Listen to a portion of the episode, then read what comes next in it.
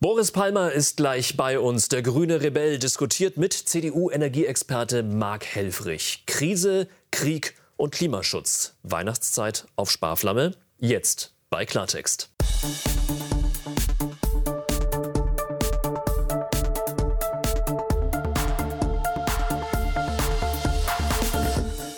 Damit guten Abend, ganz herzlich willkommen zu Klartext aus Berlin. Schön, dass Sie wieder eingeschaltet haben.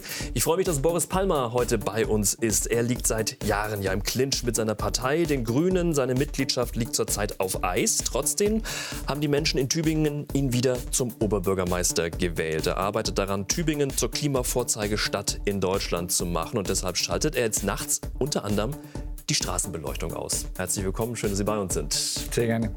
Energieexperte Marc Helfrich sitzt für die CDU im Bundestag. Gas- und Strompreisbremse kommen seiner Meinung nach viel zu spät.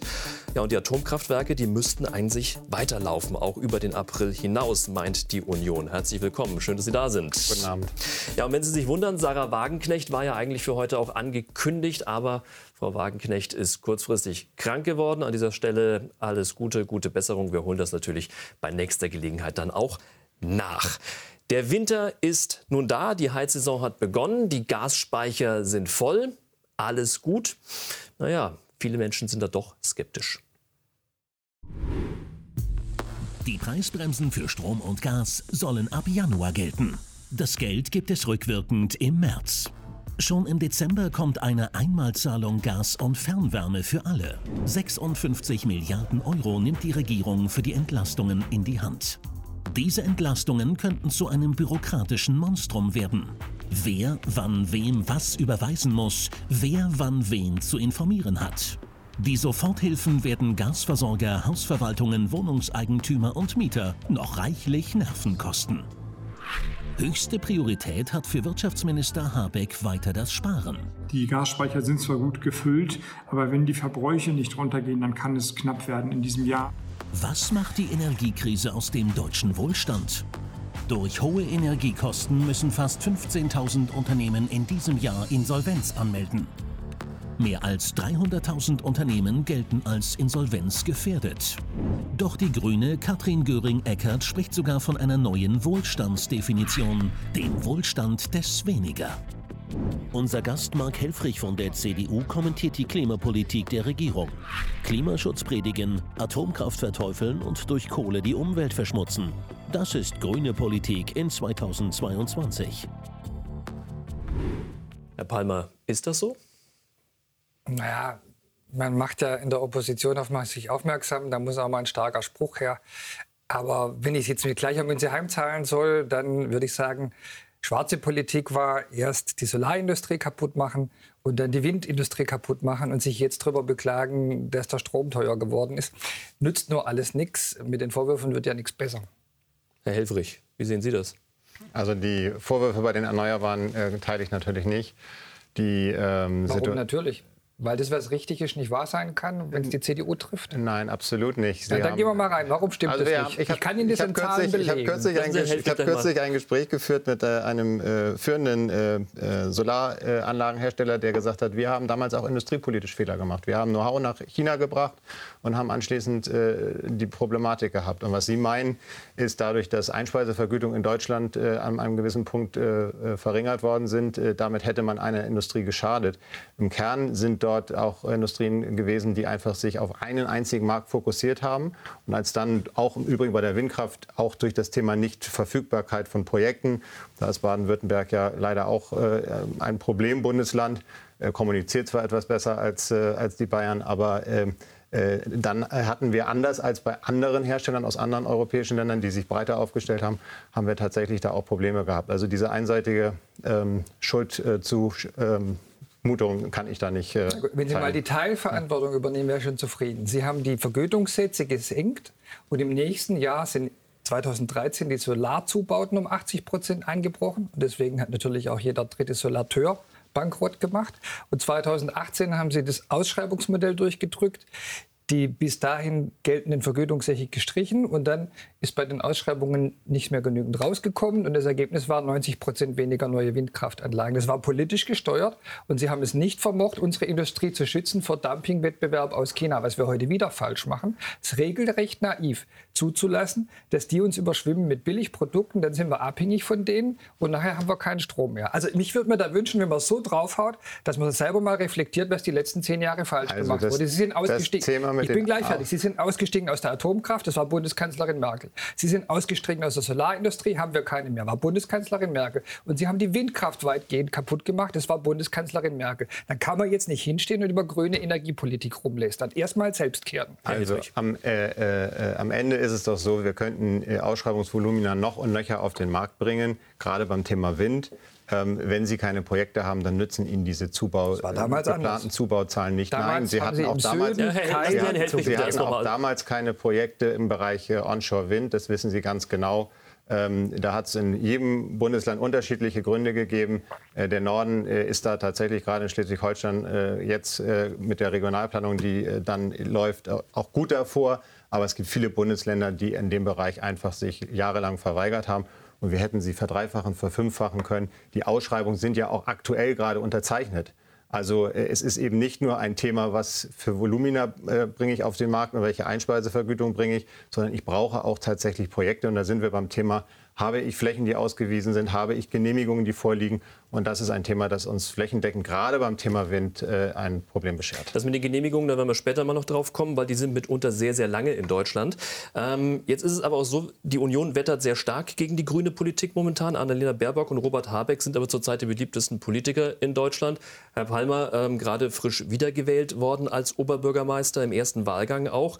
Also grüne Politik scheint aber vielen Menschen doch anzukommen. Also äh, was Personen betrifft, ist das eine. Äh, ich habe zum Beispiel ein ganz konkretes Thema, das ist äh, die Frage der Kernkraftwerke der drei, die wir jetzt im nächsten Frühjahr dann final abschalten, wo wir keine Brennelemente nachbestellen. Das heißt, dass wir in einer Situation, wo wir in Zentraleuropa eine angespannte Situation haben beim Strom, auf drei Gigawatt gesicherte Leistung für den Winter 2023, 2024 verzichten. Und das ist ein konkreter Kritikpunkt. Ähm, und ich bin ehrlicherweise ähm, was die Politik betrifft im Sinne von Ausbau der Erneuerbaren, ähm, äh, sind die Differenzen äh, begrenzt. Äh, da gibt es Nuancen, sozusagen, wie man das Ziel erreicht, aber die, der, der Pfad ist, der ist im Konsens definiert und das wird so kommen.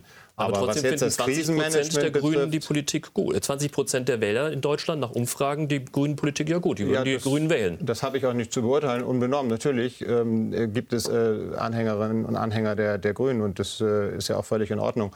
Und da, wo äh, pragmatisch äh, grüne Politik gemacht wird, äh, da gibt es dann auch gute Wahlergebnisse. Äh, da, wo es allzu ideologisch wird, da sind sie dann auch unter den 20 Prozent. Das ist das, was wir in Deutschland erleben. Sie haben die Atomkraftwerke gerade angesprochen. Es äh, steht auch eins bei Ihnen in Baden-Württemberg, das weiterlaufen soll. Neckar-Westheim, das ist ja der aktuelle Stand. Wie stehen Sie dazu momentan? Zu der Verlängerung bis April mhm. halte ich für richtig. Diesen Winter müssen wir sicherstellen, dass es keinen Blackout gibt. Wenn es auf jede Kilowattstunde ankommt, muss man auch als Grüner sagen, dann kann man sich nicht dagegen stellen, ein funktionsfähiges Kraftwerk etwas länger laufen zu lassen, wenn man nicht mal neue Brennstäbe benötigt. Die Frage, wie die Jahre danach aussehen, beurteile ich anders. Insbesondere muss man ja einfach wissen, dass unser Strommangel, den wir derzeit haben, im Wesentlichen daher kommt, dass die Franzosen nicht in der Lage sind, ihre Atomkraftwerke nach der Revision wieder ans Netz zu bringen. Die Hälfte der französischen Atomkraftwerke steht still. Da sieht man mal, dass die Technik nicht so verheißungsvoll ist, wie sich manche sich ausgemalt haben. Und bei uns müsste man jetzt sich auch eingestehen, die sind auf Abschalten betrieben worden, dass da eine große Revision fällig wäre, dass man neue Brennstäbe bestellen müsste, das halte ich für falsch. Wie sehen Sie das? Sie sagen ja eigentlich, dass die Union äh, oder die Union an sich möchte ja, dass die Atomkraftwerke weiterlaufen, auch über den 15. April hinaus. Das ist die klare Position. Wir verringern den Puffer im System. Wir können jetzt ähm, das Thema äh, Frankreich zuschieben. Äh, das halte ich auch äh, im Sinne des europäischen Miteinanders für, für schwierig, Aber äh, am Ende des Tages, man muss sich ja nur mal äh, die Situation andersrum vorstellen. In Frankreich wären Kraftwerke, die einem technischen Problem, das wir auf deutscher Seite hätten, entgegenwirken könnten. Und die würden sagen, wir haben da 2011 eine Entscheidung getroffen und die ist jetzt einfach mal fällig. Und ähm, das ist eine Grundsatzentscheidung, an, äh, über die wollen wir auch gar nicht mehr reden. Ähm, das würden wir in gleicher Weise nicht, äh, nicht verstehen können. Und es würde auch äh, sicherlich im Sinne ähm, der europäischen Situation ein Problem sein. Und äh, der nächste Punkt ist, diese Knappheit in Frankreich, insbesondere bei einem kalten Winter, wenn die mit Strom äh, heizen, führt ja auch zu steigenden Preisen wiederum in Deutschland. Also es gibt ja auch eine unmittelbare ökonomische mhm. Rückwirkung dessen. Also sozusagen, das ist nicht mein Problem, ihr habt auf Kernkraft gesetzt und deswegen tut mir leid, das ist meine Grundsatzentscheidung. Das ist natürlich auch immer ein Stück weit äh, Schneiden ins eigene Fleisch. Jetzt äh, wollen Bundestag und Bundesrat äh, über die Strom Strompreisbremse und Gaspreisbremse entscheiden. Dass das durchgeht, im Wesentlichen, das gilt als sicher äh, in den nächsten Wochen. Ähm, werden Sie dafür stimmen? Das kann ich Ihnen heute noch nicht sagen. Äh, wir haben äh, tatsächlich ja erst vor ganz kurzem den Entwurf bekommen. Es wird auch sicherlich seitens der Ampelkoalition noch äh, zu entscheidenden Punkten auch Änderungsanträge geben. Insofern, ähm, wir versuchen gerade in diesem Bereich, wo es tatsächlich um ähm, um Krisengesetzgebung äh, geht, möglichst äh, dann auch ähm, dabei zu sein und die Ampel in, in vernünftigen Entscheidungen zu unterstützen. Aber da gibt es keinen Blankoscheck. Aber die Karten liegen ja auf dem Tisch. Da ist die Regelung, äh, die Rede von einer Preisdeckelung von 12 Cent äh, pro Kilowattstunde Gas. Beim Strom soll es 40 Cent sein. Das ja. wird sich ja jetzt nicht mehr wesentlich ändern. Das heißt, machen Sie da mit? Ja, oder machen wir es mal konkret. In diesem Gesetz ist eine Verordnungsermächtigung für die Regierung drin, äh, dass die also zum Beispiel das Thema der Abschöpfung einfach per Verordnung äh, verlängern kann. Auch im Übrigen die Höhe der Abschöpfung. Also die Zufallsgewinne von die Unternehmen. Zufallsgewinne. Mhm äh, wo wir sagen, nee, das ist eine Sache, das muss das Parlament entscheiden. Da gibt es noch ein paar äh, auch tatsächliche äh, Themen, über die wir miteinander reden müssen. Und wir werden dann im Lichte dessen, was dann konkret äh, für die zweite, dritte Lesung vorliegt, werden wir dann entscheiden. Mhm. Dennoch, noch einmal, die Karten liegen im Wesentlichen auf dem Tisch und die Eckdaten, ähm, der Weg zur Gaspreisbremse insgesamt, der war äh, sehr steinig. Da wollte Robert Habeck noch die Gasumlage ähm, ähm, erst ursprünglich spielen, das wurde dann wieder kassiert. Jetzt trotzdem dann vielleicht Ende gut, alles gut in diesem Bereich. Hilft das den Menschen? Was hören Sie von Ihren, von Ihren Menschen in Tübingen? Noch kommt es ja nicht an, deswegen kann man da von den Menschen nicht viel Rückmeldung hören. Aber was ich wahrnehme, ist, dass die Bundesregierung erst zu lange gezögert hat, das stimme ich zu. Insbesondere was Unterstützung des Industriestandorts angeht und dann aber die Kurve gerade noch gekriegt hat. Ich hatte vor drei Monaten größte Sorgen um viele Tübinger Betriebe und da höre ich jetzt Entwarnung. Das ist für mich sehr wichtig. Es geht zwar zuerst um Menschen in der Politik, aber Menschen, die keinen Arbeitsplatz haben, sind in aller Regel nicht gut dran. Und deswegen war es wichtig, an der Stelle nachzubessern und bin froh, dass das gelungen ist.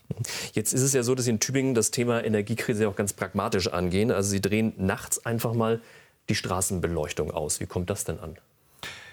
Ich habe eine Handvoll Beschwerden bekommen. Es gibt kritische Artikel in der Lokalpresse. Aber die allermeisten Menschen können ich, glaube ich, ganz gut nachvollziehen, dass in einer Situation, in der Strommangel droht, die Einschränkung, die es bedeutet, zwischen 1 Uhr und 5 Uhr, um den Zeitraum geht es, das Straßenlicht auszumachen, hinnehmbar ist. Ich sage nicht, dass es gut ist, aber ich halte es für das kleinere Übel. Und für dem, was ich als Oberbürgermeister kurzfristig ändern kann, ist es die größte Einsparung überhaupt. Da was spart man dadurch? Geht es um 10 Prozent des Stromverbrauchs der Stadt Tübingen als Organisation. Es gibt auch Menschen, die sagen, mir ist es so dunkel und ich habe Angst im Dunkeln. Ich fühle mich da unwohl. Absolut, die Menschen gibt es.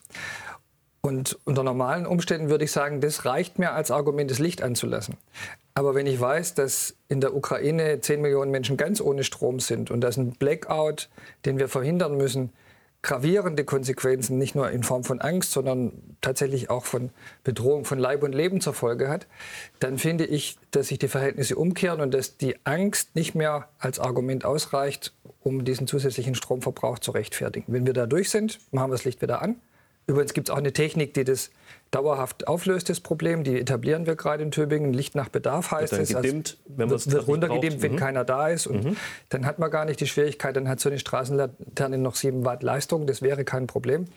Aber mit der alten Technik ist Ausmachen, finde ich, zu rechtfertigen. Wie sieht es mit Weihnachtsmärkten in Tübingen aus? Sind läuft die hell erleuchtet? Einer, läuft gerade einer. Da zu sparen halte ich wiederum für falsch, weil wenn die Leute dann nicht mehr einkaufen kommen und ich im nächsten Sommer auf eine geschlossene Innenstadt blicke, habe ich mit Zitronen gehandelt. Und da ist der Stromverbrauch jetzt wieder gering, weil da geht es um vier Straßen in Tübingen und halt nicht um die ganze Stadt. Also das heißt, der Weihnachtsmarkt ist wichtiger als die Sicherheit nachts im Dunkeln?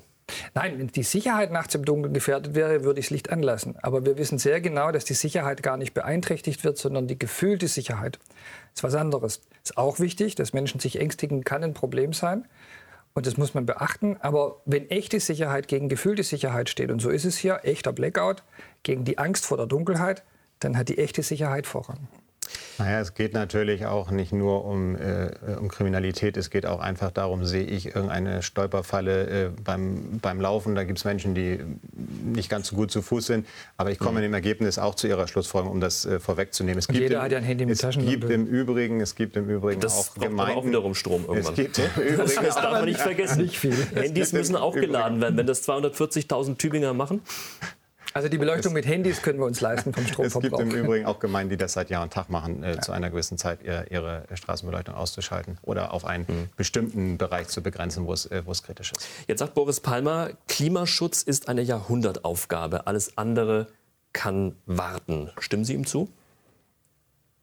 Den ersten Teil absolut, äh, äh, beim zweiten Teil in der, in der absoluten Formulierung nicht. Äh, äh gibt eben Dinge, die äh, auch in der jetzigen Situation, und da geht es äh, um die, den Frieden in Europa, da geht es um Versorgungssicherheit, also Thema Blackout. Ähm, da gibt es in der kurzen Frist auch Dinge, die sogar noch in der Priorität weiter oben sind.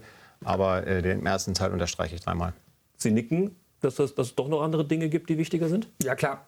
Hat ja einen Kontext. Haben Sie aber so bei den Kollegen von Spiegel TV Absolut. gesagt vor Hat einen Kontext die Aussage, es kann warten, was an Bürokratie so nötig ist und was wir sonst so uns alles für Schwierigkeiten entwickeln. Mir ging es ja um die langen Planungszeiträume. Ja. Acht Jahre für eine Solaranlage, sieben Jahre für ein Windrad. Das ist doch, also das ist doch Deutschland pur. Ja. Wir fesseln uns und wollen damit 100 Meter Lauf gewinnen. Das kann man einfach vergessen. Und deswegen sage ich, dieser ganze bürokratische Unsinn, der kann jetzt echt mal warten. Wir können uns wieder zehn Jahren vergnügen mit Vorschriften und Detailsteuerung. Jetzt muss einfach mal gebaut werden. Das heißt, ähm, wir brauchen zu lange, um wirklich Dinge auf den Weg zu bringen. Also Sie haben das Beispiel gerade ja. gebracht, acht Wochen Bauzeit für eine Solaranlage, acht Jahre Planungszeit. Woran liegt das? Warum dauert das so lange in Deutschland? Also für mich ist das das größte Problem in Deutschland, dass wir alles perfekt machen wollen und dass wir immer noch was draufsetzen und den Standard noch höher ziehen und alles muss immer noch besser werden. Und wir geben wahnsinnig viel Geld aus für die letzten 5% Perfektion und werden dadurch fast lahmgelegt. Es geht kaum noch was voran. Und überall kommt der Bedenkenträger um die Ecke. Das ist Deutschland, wie ich es heute erlebe. Und das macht mir am meisten Sorgen, wenn ich an unsere Zukunft denke, weil wir auf eine sich schnell verändernde Welt mit dieser Methode einfach nicht mehr reagieren können. Wobei die Bedenkenträger auch oft aus dem Naturschutz kommen, muss man ja auch sagen. Da Klar, werden oft Eidechsen umgesiedelt, da müssen Feldmäuse umgesiedelt werden. Das zieht es ja auch in die Länge. Das ist ja wiederum ein grünes Thema eigentlich, Naturschutz. Es gibt auch Bedenkenträger im Naturschutz und bei Eidechsen verstehe ich schon lange nicht mehr, weil die eigentlich überall sind. Aber es gibt wiederum andererseits gefährdete Arten, die wirklich aussterben. In Tübingen sind sechs Arten ausgestorben, soweit wir wissen, in den letzten zehn Jahren konnte ich offensichtlich auch nichts dagegen unternehmen. Und deswegen gilt beides. Es gibt überbürokratischen Artenschutz, der nichts nützt. Ausgleich von Straßenbau, der nur auf dem Papier stattfindet und mhm. wahnsinnig viel Zeit kostet. Und trotzdem sterben die Arten aus. Wir sind nicht effektiv mhm. in unserem Handeln, weil wir die Bürokratie für wichtiger halten als die Wirklichkeit. Das würde ich gerne ändern. Also schnellere Genehmigungsverfahren für ähm, Windkraftanlagen, für Solaranlagen. Äh, das ist das, äh, was Sie grundsätzlich fordern. Ist da was in Arbeit? Tut sich da was? Auch Entscheidungsfreudigkeit fehlen noch in der, äh, in der, in der Lösungsrezeptur. Ähm, wir haben eine Organisationsform in der, öffentlichen Verwaltung, die einfach Entscheidungsfreude auch regelmäßig hemmt. Ähm, und äh, den Deutschen ist insgesamt ein Stück weit der Pragmatismus auch abhanden gekommen. Äh, wenn Sie sehen, dass in anderen Ländern Systeme zur Erkennung von, von, von Greifvögeln äh, installiert werden, um Windkraftanlagen betreiben zu können und in Deutschland seit Jahr und Tag diese funktionierenden Systeme einfach nicht übernommen werden und dadurch auch Ausbau ausgebremst wird, dann fehlt uns da manchmal auch einfach der Pragmatismus zu sagen, wir haben da ein System, das gucken wir uns an und in drei Monaten gibt es eine Entscheidung und dann wird dieses äh, System installiert. Äh, das äh, ist uns abhanden gekommen in vielen Bereichen. Es soll ja auch Entscheidungen geben. Es soll eine EU-Notfallrichtlinie jetzt kommen für den schnelleren Ausbau von erneuerbaren Energien. Da sollen Genehmigungen nur noch maximal einen Monat dauern. Ist das realistisch, dass das kommt? Das ist super und die Methode ist großartig. Würde man der EU erstmal gar nicht zutrauen. Die sagen. Aber wie geht das auf einmal so schnell? Ja, die, die, Antwort ist, das kriegen wir natürlich nicht hin in den Verwaltungen, wie auch. Und deswegen sagt die EU, wenn ihr in vier Wochen nicht ablehnt, ist es genehmigt. Großartig, das sollten wir öfter so machen. Die nächste äh, Institution, wo man dann natürlich mhm. äh, äh gucken muss, ist äh, die Frage des Netzbetreibers. Also äh, wann komme ich eigentlich tatsächlich mit der fertigen Anlage auch äh, sozusagen ans Netz? diese Themen äh, das ist eine ganze Kette, aber äh, das, das, hilft auf jeden Fall an der Stelle eben so eine Genehmigungsfiktion zu sagen, nach einer gewissen Zeit gilt diese Anlage als genehmigt, wenn ich mich nicht geäußert habe. So, das äh, wird nach meinem Dafürhalten eben auch flächendeckend dazu führen, dass Genehmigungen einfach auf diesem Wege dann per Zeitablauf kommen und das ist gut. Und mir als Verwaltungschef erlaubt es zu sagen, Leute, guckt euch bitte die Fälle an, nur wo ihr ein Problem seht, da arbeitet ihr dran da wo gar kein Problem erkennbar ist. Weglegen, liegen lassen. Wir haben eh keine Leute, die das alles bearbeiten. Das genehmigt sich von selber. So muss man das machen. Mhm. Jetzt komme ich trotzdem noch mal auf Ihr Zitat äh, zurück. Klimaschutz ist eine Jahrhundertaufgabe. Alles andere ähm, kann warten, auch wenn das vielleicht etwas äh, im Kontext überspitzt ausgedrückt äh, war. Ähm, müssen dahinter aber auch Wohlstand, soziale Gerechtigkeit, Arbeitsplätze zurückstehen, im Zweifel? Also im Einzelfall kann das auch mal notwendig sein. Aber wenn wir die Alternative aufmachen müssten, wird es schlecht aussehen. Weil ich nicht daran glaube, dass eine Gesellschaft die Kraft hat zu sagen, wir verzichten einfach auf den Wohlstand zugunsten künftiger Generationen. Sehe ich nicht die Bereitschaft dazu. Wobei die grüne Bundestagsvizepräsidentin Katrin Göring-Eckardt ja sagt, äh, den Wohlstand des Weniger soll es künftig geben. Stimmen Sie ihr dazu? Ich kenne den Kontext dieser Äußerung nicht. Sie überzeugt mich jetzt erstmal auf den ersten Blick nicht. Ich glaube, man muss genug haben, um mit weniger zufrieden zu sein. Das setzt, glaube ich, auch einen gewissen Perspektivwechsel voraus. Ich kenne viele Leute, die mit weniger nicht mehr gut klarkommen. Also scheint mir das jetzt kein so gutes Lösungsrezept zu sein. Aber worauf ich hinaus will ist, und das haben wir in Tübingen gezeigt, es geht, Wohlstand und Klimaschutz zu kombinieren. Wir haben in meiner Amtszeit 40 Prozent mehr neue Arbeitsplätze geschaffen, die Gewerbesteuer verdreifacht und den Kohlendioxidausstoß um 40 Prozent gesenkt. Und das ist der Weg, der meiner Meinung nach interessant ist und attraktiv ist. Wenn Wohlstand und Verantwortung für das Klima zusammengehen, dann ist es doch sehr viel wahrscheinlicher, dass Menschen da mitmachen wollen, als wenn wir beide jetzt hier den Fernsehzuschauern sagen, also bitte, bitte, jetzt halbiert mal bitte euren Einkommen. Es geht auch mit einer Flugreise alle drei Jahre und so. Das wird keinen Erfolg bringen. Aber kann das, kann das funktionieren, Klimaschutz ohne Einbußen im Wohlstand? Ja. Wie? Sie nennen es glaube blauen Wachstum oder Wir so, sagen blaues. Wachstum blaues dazu, Wachstum. aber, aber der, der, Schlüssel ist eben die Intensität des Verbrauchs von Energie und Rohstoffen zu reduzieren. Und da gibt es gigantische Potenziale. Und was die Verbra Hauptrohstoffe Öl, Kohle und Gas angeht, kann man 100 Prozent darauf verzichten. Man muss halt Erneuerbare aufbauen. Machen die Grünen aber gerade nicht bei Kohle. Nein, es geht nicht von heute auf morgen. Aber es ist technisch möglich. Wir brauchen diese Rohstoffe alle nicht. Wir können sie ersetzen könnten zum Beispiel die gesamte Energieversorgung Europas aus der Sahara sichern, wenn das von äh, der Weltsicherheitslage her machbar wäre, aber technisch kein Problem. Die Wüste dort brauchen wir für nichts und die reicht für die Energieerzeugung Europas völlig aus. Und weil es technisch geht, müssen wir uns dem einfach annähern. Diesen Ansatz haben wir ja beim Thema äh, Wasserstoff auch äh, gewählt. Äh, das nennt sich H2 global, also Wasserstoff weltweit sozusagen äh, zu produzieren und ihn dann dorthin zu bringen, wo man ihn braucht, zum Beispiel in einem Industrieland wie Deutschland. Und äh, insofern, ich glaube, Wohlstand ermöglicht Klimaschutzanstrengungen, weil wenn nicht ein Land wie Deutschland, wer soll denn sozusagen in diese Technologien investieren? Das haben wir sehr erfolgreich gemacht bei dem Thema PV und beim Thema Windkraft. Andere Länder, wenn ich dort unterwegs bin, sagen mir sehr wohl, äh, du weißt schon als Deutscher, dass ihr das mit eurem EEG auch äh, marktreif gemacht habt. Nochmal mein Einspruch zur Erinnerung. Das, ja, ja, ich, äh, meine Replik kann ich dann auch noch mal wiederholen. Ähm, äh, ihr wisst schon, dass ihr diese Technologien marktreif gemacht habt und dass wir jetzt davon auch ein Stück weit äh, profitieren und sie einsetzen. Nicht vielleicht aus grüner Grundüberzeugung, sondern einfach, weil es Sinn macht. In Texas wird Windenergie äh, äh, genutzt, weil es einfach dort Sinn macht. In Florida sind PV-Module auf den Dächern, weil die Natur das dort anbietet. Und wenn wir das beim Thema Wasserstoff hinbekommen und daraus auch ein industriepolitisches Moment machen, diese Technologie sozusagen als äh, Technologie, wo wir auch industriepolitisch dann äh, am Ende des Tages auch diese Technologie exportieren können. Das ist ja nun mal etwas, was unsere Volkswirtschaft äh, seit Jahrzehnten auch sehr erfolgreich macht. Dann kann man sogar sagen, ähm, Wohlstand durch Klimaschutz. Das könnte sozusagen dann noch die, die, die, das i-Tüpfelchen auf dieser, auf dieser Frage sein. Äh, das klingt aber Und alles sehr nach ähm, Science Fiction fast schon. Ne? Wenn Sie jetzt gerade auch so die Jahrzehnte in die, in die Zukunft blicken, ähm, meinen Sie, das glauben die Menschen? Also ich glaube, dass die Länder, die Innovationen erfolgreich gemeistert haben, waren am Ende die wohlhabenden Länder. So, wenn man natürlich mittendrin steckt in einem solchen Umbruchsprozess, äh, dann verstehe ich, dass äh, in der kurzen mittleren Frist die Leute sagen, das ist jetzt aber mal wirklich äh, Märchenstunde oder Sie haben es gerade Science Fiction genannt.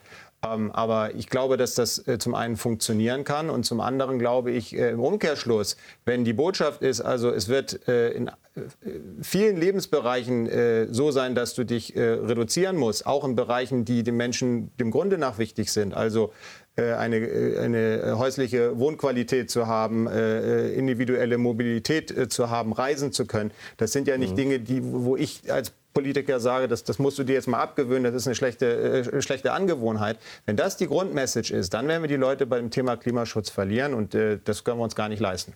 Ich merke das sogar ganz konkret, dass die Leute das glauben.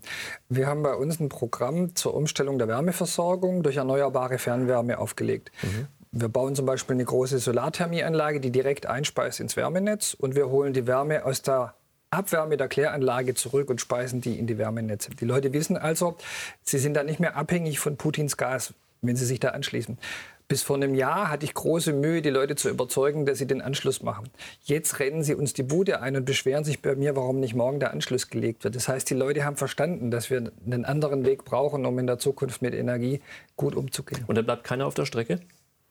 Wüsste nicht wer. Also ökologisch ist der Vorteil auf der Hand und preislich sind wir jetzt deutlich besser als das, was man mit fossilen Energien noch erhoffen kann. Und das ist eben die Frage, das meinte ich eben mit Glauben, dass die Menschen, äh, wie kann man sie davon überzeugen? Weil erstmal wird ja momentan alles teurer. Die Grünen sind äh, an der Macht, sind in der Ampelregierung, denen wird oft im größten meistens die Schuld gegeben, dass sie das vorantreiben. Ähm, wie, wie stehen Sie dazu? Wie sehen Sie das? Wie ja, sehen Sie die, die, die, Grünen in der Ampelregierung gerade? Interessant ist ja, dass äh, Wind und Sonne nicht teurer geworden sind. Wir produzieren genau zu den gleichen Preisen wie letztes Jahr. Aber die Sonne scheint ja nicht immer. Das stimmt, aber der Strom, der da erzeugt wurde, der ist genauso teuer wie vor einem Jahr. Und das zeigt doch, wer richtig investiert hat, der ist jetzt auch ökonomisch auf der richtigen Seite. Meine Stadtwerke, die Tübinger Stadtwerke, erzeugen zwei Drittel ihres Stroms aus erneuerbarer Energie und müssen jetzt Übergewinnsteuer bezahlen weil sie so viel Gewinn machen, dass ihnen das Geld sozusagen nicht mehr äh, rechtmäßig gelassen werden kann, wenn dafür alle anderen dann bluten müssten. Das sehe ich völlig ein, aber das zeigt doch, dass die Zukunft in solchen Investitionen liegt. Hat die Union die Energiewende zu lange blockiert? Das war ein Vorwurf, den wir am Anfang gehört haben. Sehe ich, sehe ich, absolut nicht so. Wir äh, äh, haben äh, das damals auf den Weg gebracht mit dem Windeinspeisegesetz. Äh, gucken Sie Schleswig-Holstein an, CDU regiert, äh, Musterländle äh, in dem Zusammenhang. Ähm, ja, es gibt auch in der CDU diejenigen, die dem Thema reserviert bis skeptisch gegenübergestanden haben. Aber dem Grunde nach, wenn man sich anschaut, wo wir als Deutschland stehen, auch im Vergleich zu anderen Ländern, dann passt diese Zusammenfassung definitiv nicht. Und ähm, ein Thema hat äh, Herr Palmer gerade, haben Sie, Herr Palmer, gerade auch ein Stück weit äh, außen vor gelassen. Wir brauchen natürlich zu den volatilen Erneuerbaren auch noch ein System, das dann einspringt, wenn eben mal Wind und Sonne nicht zur Verfügung sind. Und wenn man diese Kosten da jetzt sozusagen erstmal äh, ist in Deutschland dauerhaft keine Perspektive. Wir streiten jetzt über die Frage, ob äh, äh Anfang nächsten Jahres oder Ende 24, aber das ist der einzige äh, äh Dissens an der Stelle. Ähm, aber äh, wir brauchen trotzdem, wir nennen das gesicherte Leistung. Das sind allen Voraussicht nach äh, ähm, äh, Gaskraftwerke, die dann Wasserstoff in Zukunft äh, nutzen werden zur, zur Energieerzeugung. Ähm, wir brauchen äh, auch Flexibilität im System, dass wir eben auch große Verbraucher, wenn wenig äh, äh, Angebot an, an Energie da ist, auch zeitlich sozusagen den Verbrauch steuern. Das ist, ist auch wichtig. Aber diese Dinge, die man dann sozusagen im Zweifelsfall ja auch vergüten muss, Flexibilität hat dann einen Wert. Wenn ich sage, ja, ich kann heute meinen Verbrauch reduzieren, habe aber dadurch Kosten, dass ich eben dann auf morgen oder übermorgen gehe, dann wird das natürlich als, äh, als Ergänzung zu den Erneuerbaren, das muss dann auch getragen werden. Und das, das Gesamtpaket muss man sich dann anschauen. Der Weg ist gar nicht umstritten, bloß das gehört zum Gesamtbild dazu. Sie haben gerade eben Gaskraftwerke angesprochen, obwohl wir ein Gasproblem haben. Ja, die werden, ich habe aber dann auch gesagt, mit Wasserstoff betrieben. Das ist im Kern ein, ein Gaskraftwerk, das äh, heute sagen wir auch, die werden Wasserstoff-ready gebaut, also dass man den, den, den, den Fuel-Switch, das ist wieder so ein Fachjargon, also mhm. den, den Energieträger äh, dann, wenn genügend Wasserstoff zur Verfügung Verfügung steht, es wechselt, dann nehme ich kein äh, Erdgas mehr, sondern dann nehme ich äh, äh, grünen Wasserstoff, ähm, sobald er zur Verfügung steht. Das Gute ist ja, wenn wir genügend Erneuerbare ausgebaut haben, dann laufen diese Kraftwerke ja nicht mehr 300 Tage im Jahr, sondern dann laufen sie immer dann, wenn Sonne und Wind äh,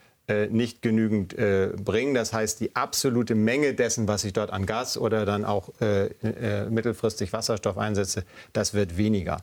Aber Sie brauchen äh, am Ende des Tages eine Technologie, die neben den Volatilen dafür sorgt, wenn kein Wind da ist, wenn keine mhm. Sonne da ist, dass äh, zu jedem Zeitpunkt eben genügend elektrische Energie äh, zur Verfügung ist. So wie wir das eben auch gewohnt sind seit Jahrzehnten. Aber nochmal, um auf das Thema Atomkraft zu sprechen zu kommen. Bei Ihnen klingt das jetzt gerade so, Klar, am 15. April läuft das aus. Das mhm. hat äh, der, der, Bundeskanzler ja dann auch entschieden. Ähm, trotzdem klingt das bei Ihnen so, als würden Sie sich dem fügen. Das klang vor ein paar Monaten doch sehr anders. Wir fügen uns überhaupt nicht. Wir äh, sind permanent mit Anträgen im Deutschen Bundestag, wo wir sagen, äh, äh ändert das. Sie haben vorhin äh, auch gesagt, das ist ja keine Option mehr. Waren Ihre Worte Nein, vor wenigen Minuten. Ich habe gesagt, Dauerhaft. in der dauerhaften Perspektive mhm. jenseits 2024 weil von äh, Herrn Palmer sonst zurechtkommt, guck mal, die wollen jetzt sozusagen den Ausstieg aus dem Ausstieg bei der Kernenergie durch die Hintertür nutzen, jetzt irgendwie so einen Krisenmoment und schwupp ist die Kernenergie in Deutschland dann doch wieder da.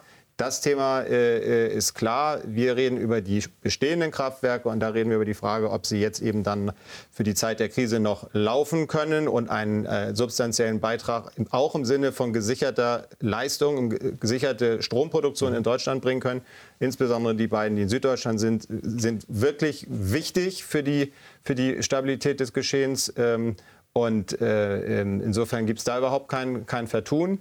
Ähm, aber was das Thema äh, über den 15.04. hinaus betrifft, da werden wir so lange den Finger in die Wunde legen, bis es irgendwann tatsächlich keinen Sinn mehr ergibt, weil es gibt den Zeitpunkt, wenn man die Brennelemente nicht bestellt hat, dann ist der Zug einfach abgefahren. Die, die, da haben Sie eine gewisse Lieferzeit und die können Sie dann auch nicht mehr beschleunigen.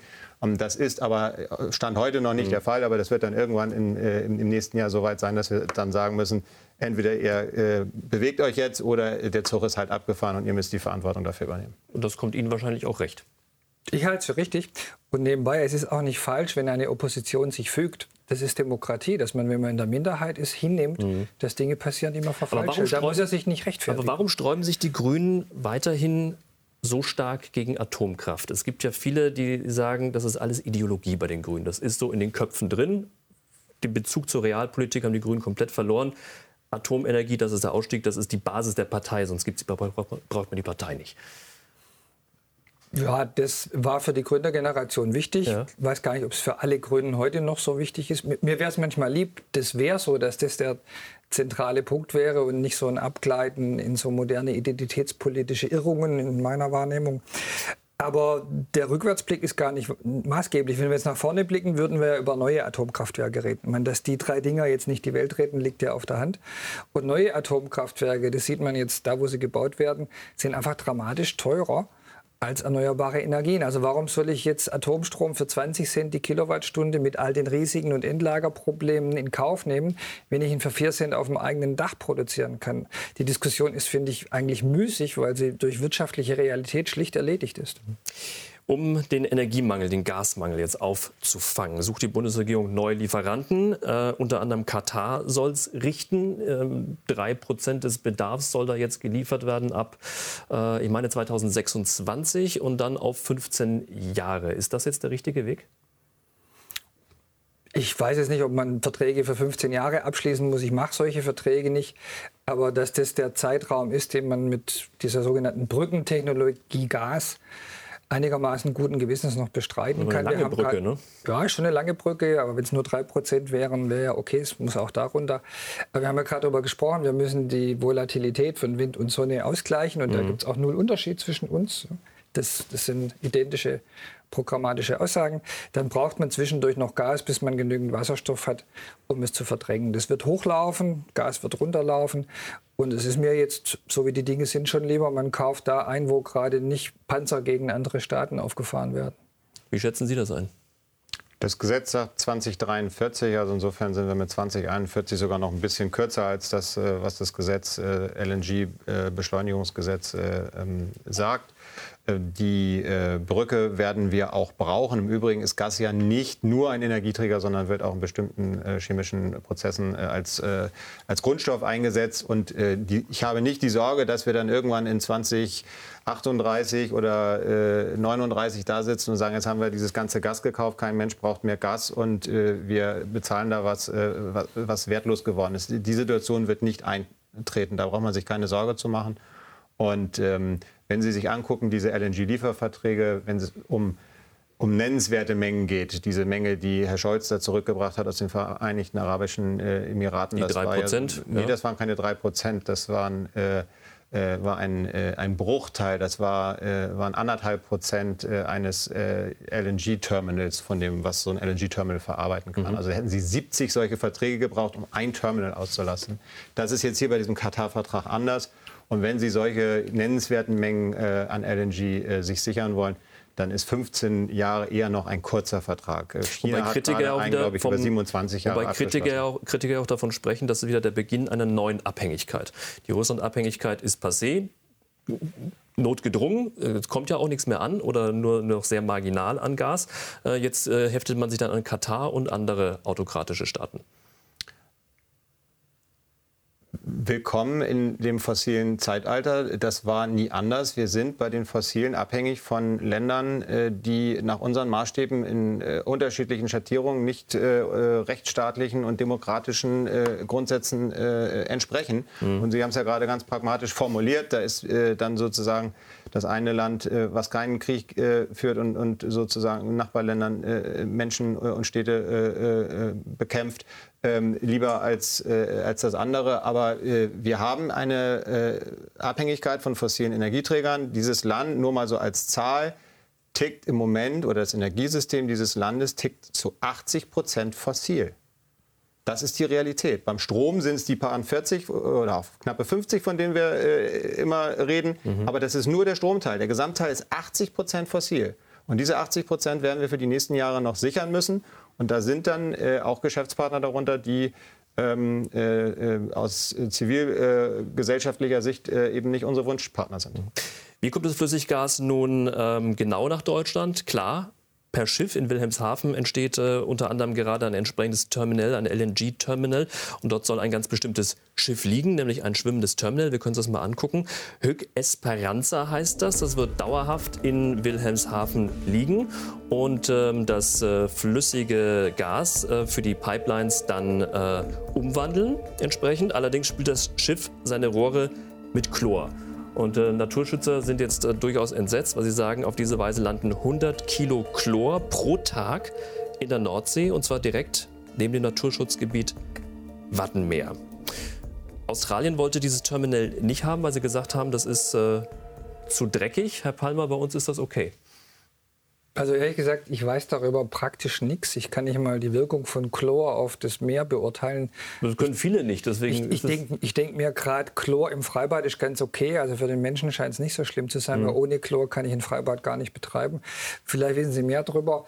Aber ganz allgemein, glaube ich, gilt da wieder das Setz, man kann halt nicht nach der Methode, wasch mir den Pelz, aber mach mich nicht nass arbeiten. Wir hatten Zeitdruck, wir mussten jetzt ein LNG-Terminal bauen. Man hätte es vielleicht früher mal machen sollen, ja. Mhm. Aber ich kann ja jetzt nicht beliebig viele Schiffe auswählen. Ich muss halt das nehmen, das ich kriege. Wenn die Alternative ist, dass mir in Tübingen das Gas abgedreht wird für meine Industrie, dann nehme ich das Klo in Kauf, ohne wirklich zu wissen, wie schlimm es ist. Wie schlimm ist das? Das ist ja bei Ihnen, ist zwar nicht, also Wilhelmshaven ist zwar nicht Ihr Wahlkreis, aber Ihr Wahlkreis ähm, äh, Dithmarschen liegt äh, in, in, in Schleswig-Holstein, auch im Wattenmeer und auch in Brunsbüttel in Ihrem Wahlkreis soll ein entsprechendes Terminal entstehen. Also ähm, äh, die Frage der äh, äh, Chlorkonzentration hängt natürlich auch immer davon ab, wie schnell sich das sozusagen verteilt im Sinne der Schädlichkeit. Wir finden das alle unsympathisch. Diese FSIUs sind ähm, auch äh, in der ganzen äh, Umweltbilanz äh, im Vergleich zu den ähm, Landterminals, die später kommen sollen, schlechter. Das gehört zur Wahrheit dazu. Meine Sorge ist ehrlicherweise eine, eine ganz andere, dass diese Provisorien zum Dauerzustand werden, weil wir dann bei den Landterminals sehen, dass wieder die alte Messlatte angelegt wird, weil man ja nicht mehr diesen Handlungsdruck hat wie jetzt aktuell. Dann geht das volle Instrumentarium wieder los. Dann wird eine deutsche Umwelthilfe sich wieder entscheiden, auch äh, sozusagen ihre Anwaltteams zu schicken. Das macht sie jetzt schon. Und dann wird es äh, äh, eben Jahre dauern, bis wir diese Landterminals haben. Und in dieser Zeit laufen dann diese äh, aus Umweltsicht äh, nicht äh, wünschenswerten äh, FSIUs. Und das ist eigentlich die Sorge, die ich habe. Wenn mir jetzt jemand sagt, das äh, ist eine Sache für drei Jahre, ähm, dann bin ich bereit, natürlich diesen Weg mitzugehen, weil, weil wir auch die, die Energie ja benötigen. Das ist, das ist so. Ähm, und ähm, äh, das ist im Übrigen ja auch im Rahmen eine, eines Genehmigungsprozesses betrachtet worden. Also das ist, passiert jetzt hier nicht völlig außerhalb irgendeines eines Der war aber sehr schnell innerhalb weniger Wochen. Ne? Ja, aber man kann auch schnell gründlich arbeiten. Sagt Marc Helfrich. Dankeschön auch.